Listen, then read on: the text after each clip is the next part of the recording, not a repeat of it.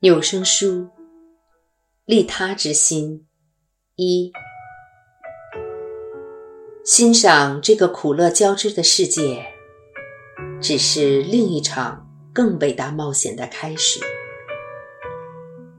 当我们把心与爱都打开了，并且让它们合而为一，共同运作时，我们会变得更勇敢。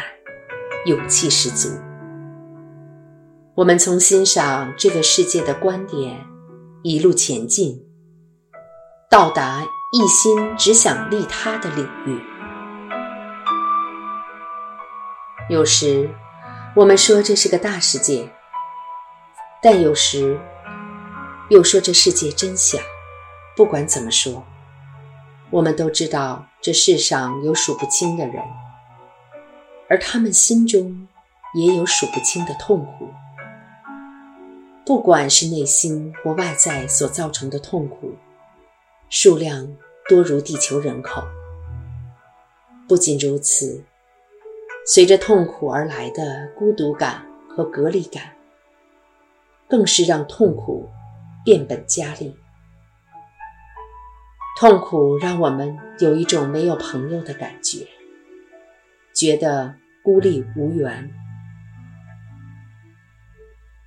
有时，当我们打开自己的心，去感受别人的心时，那痛苦之巨大，几乎让我们难以忍受。我们的爱与慈悲，顿时受到震撼，喝呆了。这时，记住以下这点是有帮助的。不管是什么样的痛苦，单纯的温暖善意，有时候就是我们所能提供的最有力的解药。它传达出这样的讯息：你不是孤独的，我在这里，看着你，听着你，我和你在一起，就算只有片刻。就算只有一天，这真心的连接就可以改变生命行进的轨道。真心诚挚的善意，就像一剂专治锥心之苦的广效抗生素。当然，我们应该尽可能的给予人们食物，提供工作、住所，这些都是很重要的事。当我们有能力付出时，不应有所保留。但是，付出真心与善意，却是每个人都有能力做到的事。然而，给予别人这样的善意之前，我们应该先学会对自己友善，如此，我们才能影响别人。然后。把同样的温柔善意扩展到别人身上，让我们再次记得，帮助别人，并不表示要怀着救度他的野心，试图以自己的观点把别人导入正途。如果有什么方法是真的可以拯救谁的话，真心与善意。大概是唯一的方法了。将别人硬往你心中既定的目标推去，是救不了人的。带着这样的动机来助人，你所做的一切，会比较像是个肩负传教任务的宗教家，而不是好朋友。想要成为别人的拯救者，其中。有很大的自我中心的想法，同时，也是一种有神论的观点。也许你会想，我只是想解救乔伊和玛丽脱离痛苦，又不是要拯救他们的灵魂。事实上，你只是用了不同的说法，在态度与做法上，并无不同。相反的。我们可以只是做别人的好朋友，如果你有一个好朋友，当你需要帮助的时候，你知道他会尽可能的在你身边，他不会试着感化你、拯救你，只会在那里支持着你，创造出任何你所需要的环境。当一个人试着拯救另一个人时，就是人与人的关系变调的时候。也许你想解救朋友或同伴脱离哀伤、忧郁，或者单纯只是想改变他错误的政治观点，但你却必须尊重每个生命个体的完整性，也要认识到自己智慧的有限性。另一方面，在很多情况下，你唯一能够给予的，也唯一需要给予的，只有温暖的善意。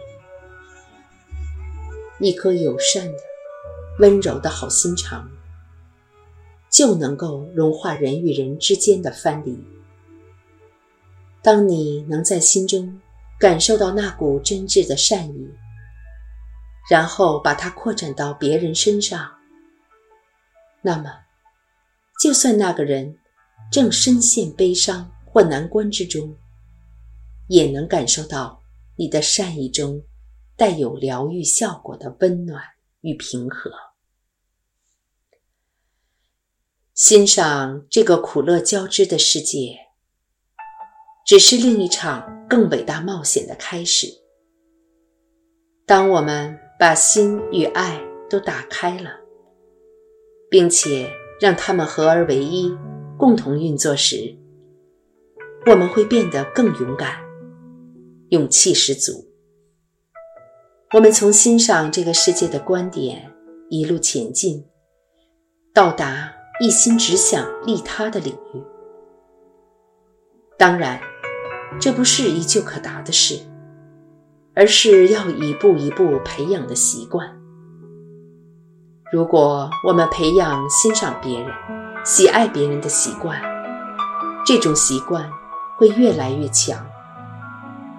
如果我们培养的是透过无我的视野看待这个世界，这种习惯也会越来越强。当这些习惯全部集合在一起，将会把我们的自立之心转变为对于他人的慈悲。与无私的关怀，慈悲心与利他心有何不同？从佛法的观点来看，它们是一样的；但从实际操作的角度来看，利他心意味着慈悲心已扩展到一个地步，以至于决心奉献自己，为别人的利益而努力。这并不表示我们不在乎自己，而是我们在想到自己需要什么之前，总是习惯先想到别人的需要。就像在餐桌上，我们总是很自然地把菜端到每个人面前，最后才是自己。在医院排队等候治疗时，我们不会插队到前面。遇到更紧急的病人时，我们让出自己的优先权。每当看到有人拥有金钱与权力，并善加利用来利益众生时，我们就感觉欣喜，就算那个人不是自己。换句话说，真正的利他之心。来自于一种平和安宁的心境。我们对自己的一切感到满意，对于所拥有的一切感到心满意足。我执已经被降服了。现在的我们又轻松又快乐，慨然失语变成一件。毫不费力的事，是快乐的来源。